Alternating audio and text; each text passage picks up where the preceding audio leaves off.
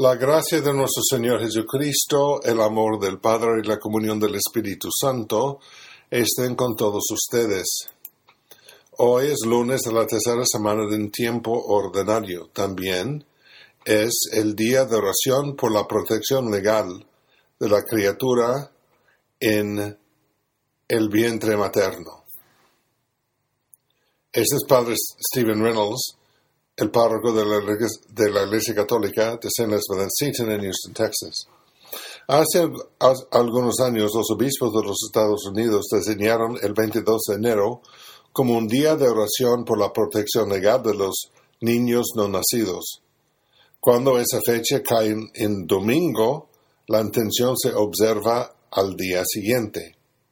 Y esta iniciativa fue en respuesta a la decisión de la Corte Suprema que legalizó el aborto en todos los Estados Unidos.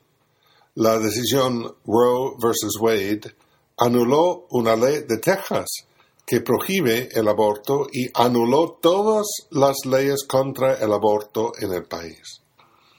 Pero en junio, en el año 2022, esa decisión fue revocada por otra sentencia del tribunal como resultado, los estados individuales del país está, una vez más tienen el derecho legal de limitar, restringir o prohibir el aborto. Y en los principios de 2023, 13 estados han prohibido o se han limitado gravemente el aborto. Claramente hay mucho trabajo por hacer para continuar construyendo una cultura de la vida en nuestra sociedad. Pues ¿por qué debería preocuparse la ley por el aborto? Pues simplemente es porque el aborto es el asesinato directo de un niño en el útero. Incluso una persona sin fe religiosa es capaz de juzgar esto como un delito y un asalto a la dignidad humana. Y también para el cristiano, nuestra preocupación se amplifica por el hecho de que cada persona se crea a imagen y semejanza de Dios y tiene un valor inherente que estamos obligados a proteger y perseverar. Nuestro cuidado por la vida humana o curso se extiende más allá del útero, pero comienza allí.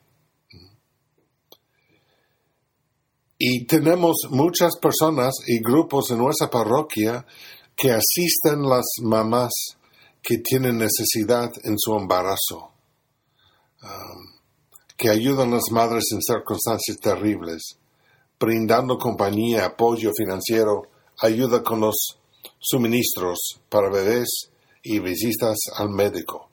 Y por eso somos interesados no solo cuando el bebé está en el útero, pues también cuando está con su mamá, después, después su nacimiento.